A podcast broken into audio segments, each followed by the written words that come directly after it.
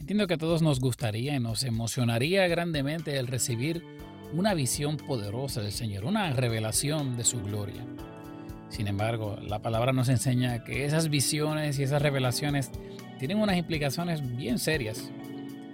La pregunta que hay que hacerse entonces es, ¿estamos dispuestos a vivir de acuerdo a las implicaciones de una revelación del Señor?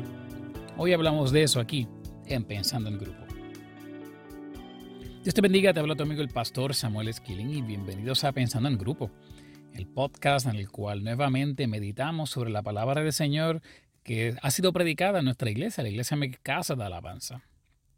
Creo que a ninguno eh, se negaría a tener la oportunidad de una visión, tener una visión del Señor, una revelación de esas gloriosas, poderosas, de esos momentos que, uno los tenga eh, y vea la gloria del Señor, vea su revelación, su poder, eh, y los que hemos tenido la bendición, ese privilegio celestial de tener este, una experiencia cercana con el Señor, de visión, de revelación, de palabra profética. Sabemos lo especial, lo hermoso que es, lo trascendental que es para la vida de un creyente el haber chocado con la gloria del Señor de esa manera. Y también pues eh, podemos entender que pastores, líderes cristianos, en más de una ocasión tienen que haberse topado con alguien, ya sea joven o veterano de la casa, que les haya dicho que, desean tener una visión, que desean recibir una visión, una experiencia con el Señor. Debe ser hermoso el, que esa pasión crezca en el corazón de una persona, especialmente en un mundo que usualmente me quiere eh, doblegar y modificar a pensar en el aquí, en, el mundo terrenal, en las cosas que pasan en lo ordinario. Y que un joven se me acerque, una persona se me acerque y me diga, yo deseo tener, recibir una revelación del Señor, una visión del Señor a mí me llena de mucho gozo, me llena de mucha emoción, pues veo un corazón eh, que, quiere estar cerca del Señor de una forma u otra. Sin embargo, este tipo de expresiones tienen que ser entonces tomadas con seriedad, teniendo en cuenta que la Biblia es bien específica y bien clara de cuáles son las implicaciones de recibir una visión del Señor.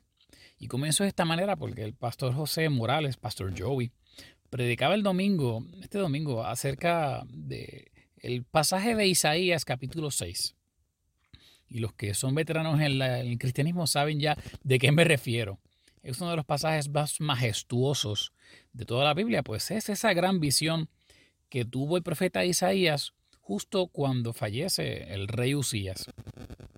Y dice esa, palabra, quiero leerla contigo, al menos los primeros versículos. Dice, en el año en que murió el rey Usías, vi yo al Señor sentado sobre un trono alto y sublime, y sus falas llenaban el templo. Vean qué clase de visión. Esto no es cualquier cosa. Miren lo que está viendo Isaías. Por encima de él, o sea, del Señor, había serafines. Cada uno tenía seis alas, con dos cubrían sus rostros, con dos cubrían sus pies y con dos volaban. Y el uno al otro daba voces diciendo, o sea que esta visión no solamente e-, es, es para los ojos, sino que hay una experiencia audiovisual. Él está escuchando también, como parte de esta revelación gloriosa. Y mire lo que él escuchaba. Santo, santo, santo Jehová de los ejércitos, toda la tierra está llena de su gloria. Y los quiciales de las puertas se estremecieron con la voz del que clamaba, y la casa se llenó de humo. Y entonces ahora vean la reacción de Isaías, luego de esta experiencia espectacular, trascendental en su vida. Entonces dije, ay de mí que soy muerto, porque siendo hombre inmundo de labios, y habitando en medio de pueblo que tiene labios inmundos, han visto mis ojos al Rey Jehová de los ejércitos. Y voló hacia mí uno de los serafines teniendo en su mano un carbón encendido, tomando del altar con unas tenazas y tocando con él sobre mi boca. O sea que ahora esta revelación, esta visión, lo implica a él. Ahora Isaías está, interactuando, o mejor dicho, el cielo, Dios, toda la gloria de Dios, está interactuando con la persona que está recibiendo esta visión, que está participando de la misma. Ahora participa directamente. Porque vuela un ángel, un serafín, teniendo en su mano un carbón encendido, tomando del altar con unas tenazas y tocando con él sobre mi boca, dijo, he aquí que con esto toco tus labios y es quitada tu culpa y limpio tu pecado. Después oí la voz del Señor que decía, y esto es importante, amados, escuchen bien, ¿a quién enviaré y quién irá por nosotros? Entonces respondí yo, heme aquí y envíame a mí. Y dijo, anda y di a este pueblo, oíd bien y no entendáis Ved por ciento, mas no comprendáis.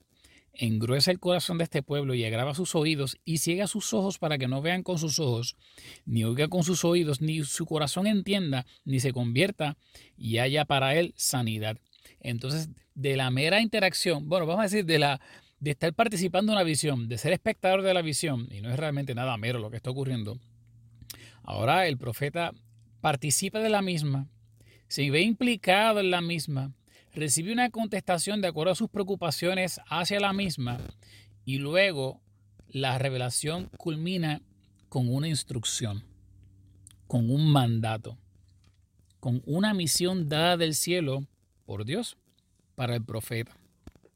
Y esto es un excelente pasaje para entonces hablar de las implicaciones, de aquellas cosas que acompañan a lo que son estas experiencias poderosas y fundamentales que, reciben eh, los creyentes este, cuando así el Señor desea en, su infinita misericordia.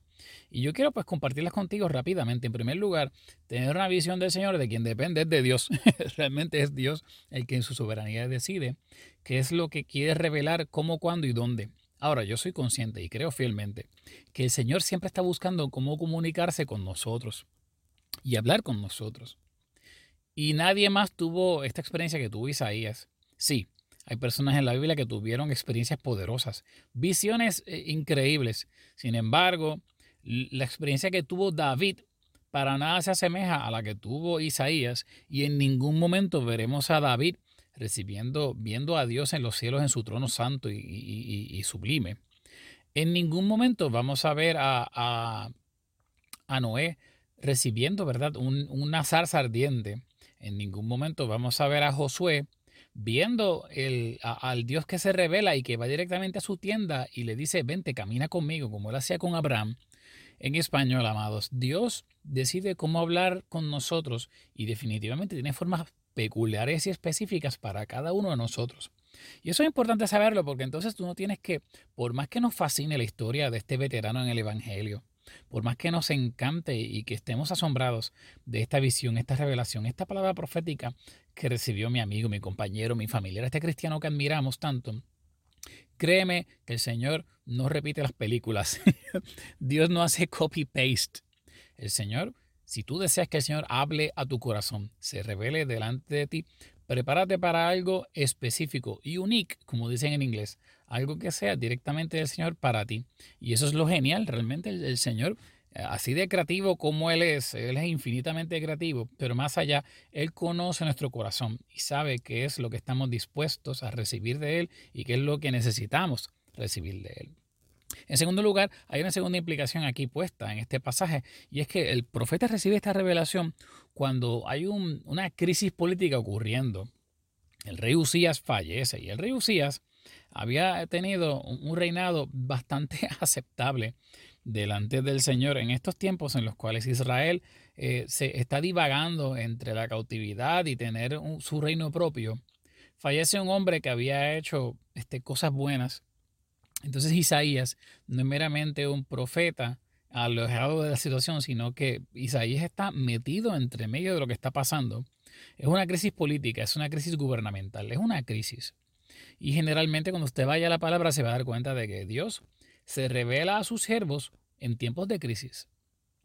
Va donde Moisés cuando hay una crisis con su pueblo que está siendo esclavizado. Va donde Gedeón cuando hay una crisis porque el pueblo está siendo asediado.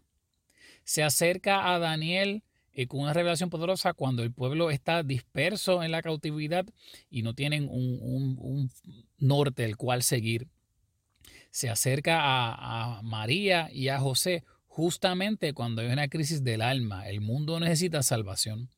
Y entonces es bueno saberlo, porque las revelaciones del Señor no son eh, un, mero pasatiempo de Dios. Dios no está para perder el tiempo. Y cuando tú le estás pidiendo una revelación del Señor, yo no sé si de verdad lo que le estás pidiendo son problemas. Créeme que el Señor eh, va a privilegiar a hablar de aquellos que están en medio de los torbellinos. El Señor se aparece a los discípulos cuando están en medio de la tormenta y hasta camina sobre las aguas cuando es necesario hacerlo, porque están en medio de un huracán de vientos contrarios. Dicho de otra manera, el Señor, yo puede hacer lo que Él desea y tal vez en un tiempo feliz de sol, de flores, de pajaritos cantando, tal vez Dios te privilegie con una, con una visión. Pero la palabra me enseña que constantemente cuando el Señor se revela a sus hijos y a sus hijas, lo hace en tiempos de crisis. Ahora, en cierta medida, todos estamos viviendo tiempos de crisis. Estamos en una crisis global. Hay crisis que son gubernamentales, hay crisis que son familiares y hay crisis que son del corazón.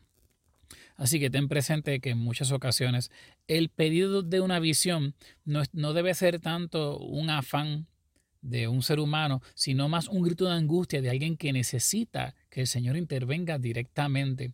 Y créeme que así como su palabra lo demuestra, el Señor no ignora el llamado de sus hijos. Aleluya. El Señor está siempre pendiente, presente para atender nuestro clamor y responder de la manera como Él así lo entienda. Por último, esta implicación, las implicaciones que vemos en Isaías capítulo 6, es que las visiones del Señor siempre vienen acompañadas con una instrucción, con una ordenanza.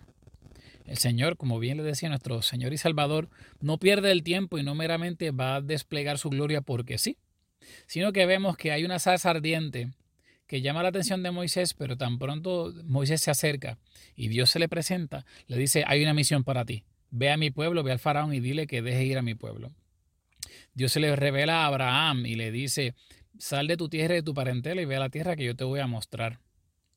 Dios se le revela a Daniel y le enseña, mira, esto es lo que te repara para el futuro, escríbelo y compártelo. Así también le dice a Jeremías, así también lo hace con, distintos profetas en la palabra del Señor, así lo hace con Oseas. El Señor se le revela a, José y a María y le dice, arranquen a correr, doquiera que ustedes estén, prepárense para lo que va a ocurrir porque viene algo pero poderoso, poderoso del, Señor que redunda en la salvación de, de, miles de personas. Y entonces son instrucciones que el Señor pone sobre la mesa para sus hijos y sus siervas. Se revela a Gedeón y le dice, prepárate para luchar con 300 valientes solamente. Y entonces ya la visión no es meramente un despliegue vanidoso de Dios, sino que es la antesala a algo que yo creo que es más importante, el mandato de Dios la instrucción del Señor. Es Dios aprovechando la coyuntura para poder llegar al corazón de sus hijos y decirle, esto es lo que yo quiero que tú hagas para mí. Esto es lo que yo quiero que tú hagas por mi nombre. Esto es lo que yo quiero que tú hagas por amor al reino. Así que vamos a repasar. Las visiones del Señor usualmente están acompañadas de tiempos de crisis. Pero vienen porque el Señor así lo desea, no es porque Él esté obligado a contestar nuestras peticiones y vienen en, la gran mayoría de las ocasiones porque están acompañadas de una instrucción, están acompañadas de un mandato. Y estas son palabras que nos ponen a pensar y a reflexionar, pues entonces a muchos de nosotros Dios nos ha dado palabras, palabras proféticas, visiones de lo alto, y tal vez tú te recordarás de cuál fue la instrucción que vino acompañando la misma. Tal vez te acuerdas de ese momento en el cual tuviste esa gran revelación pero la misma vino acompañada con una palabra que tú tenías que dar, algo que tenías que hacer, una palabra que tenías que compartir. Dios nos pide que hagamos obras para su gloria. Y en algunas ocasiones Él privilegia darnos esas instrucciones acompañadas con un despliegue de su poder. Pregúntalo entre tus, entre tus grupos, aquellas personas que oran contigo durante la semana, en tus reuniones de grupos pequeños. ¿Ha recibido alguna vez una visión del Señor? ¿Ha recibido un despliegue de su gloria? ¿Y cuál fue la instrucción, el mandato que acompañó la misma? ¿Has seguido esa instrucción? ¿Obedeciste a la voz del Señor? Tienes presente que hay unas implicaciones poderosas que acompañan a las visiones del Señor, a las, a las revelaciones poderosas de su gloria. Son situaciones que realmente entonces nos hacen parar y detenernos. Y nos damos cuenta de que estos milagros sorprendentes, estas, estos momentos gloriosos este, y hermosos, sobrenaturales del Señor, son más allá que un espectáculo del cielo. Es el intento de Dios de comunicarse a como de lugar con el corazón de hombres y mujeres, no meramente para que queden impactados con su gloria, sino para que queden convencidos de que hay cosas que hacer, hay palabras que dar, hay instrucciones que seguir, que redundan en el establecimiento y el, del reino y la grandeza de su gloria. Te invito a orar. ora conmigo, pídele al Señor Dios, yo, yo quiero que tú me hables así como tú bien entiendas. Ya sea por revelación divina, por visión, por palabra profética, a través de tu palabra, a través de este podcast, a través de una palabra predicada. Yo sé, Señor Jesús, que tu palabra me enseña que tú quieres hablarme, comunicarte conmigo. Oh Dios, hazlo así. Atiende, oh Señor, la petición de los fieles, de tus hijos y tus hijas que desean estar más cerca de ti. Y admitimos, Señor, que a veces no sabemos ni siquiera lo que estamos pidiendo. A veces sonamos, Señor, como niños antojados, que quisiéramos tener algo parecido a lo que tuvo mi vecino de al lado. Y sin embargo, nos damos cuenta por esta palabra que tu visión, Dios, tus revelaciones, tienen unas explicaciones bien serias, pero bien hermosas. Son explicaciones que nos comprometen. Y Señor, si es así, tomamos el paso valiente para comprometernos contigo. Sabemos que tu comunicación con nosotros viene acompañada de instrucción, de mandatos, de órdenes. Y yo las quiero seguir, Señor, las queremos seguir. Queremos servirte, queremos serte fieles, queremos que nos uses como instrumentos. Así que así, aquí estamos, Señor. Comunícate con nosotros así como tú bien entiendas, como en tu soberanía así tú desees. Pero comunícate con nosotros, Dios, en este tiempo donde definitivamente hay crisis globales, gubernamentales, familiares, o personales. Sabremos, Dios, sabemos grandemente que a pesar de la grandeza de una crisis, tu palabra será más grande. A pesar, Dios, de lo, de lo grande que se pueda ver la dificultad, tu revelación será más grande. Tú serás siempre siendo mayor, más grande, mejor, más poderoso. Y una revelación tuya, Dios, así lo ha cimentado en muchos corazones de tus fieles. Y sabemos que así lo continuará haciendo. Todo esto lo pedimos en el nombre poderoso de tu Hijo amado Jesús en quien oramos. Amén y amén.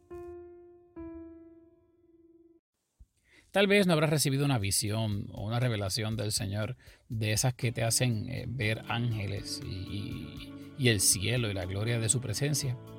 Pero en primer lugar te digo, no te desanimes. Busca su presencia todos los días. Te invito a que constantemente, todos los días sin fallar, vayas delante de su presencia en oración en búsqueda de la palabra y que también acompañes esas devociones con herramientas como estas. Gratuitamente la Iglesia Casa de Alabanza tiene podcasts y reflexiones para ti todos los días a través de Facebook y YouTube y en la página oficial de la Iglesia Casa de Alabanza. Úsalas.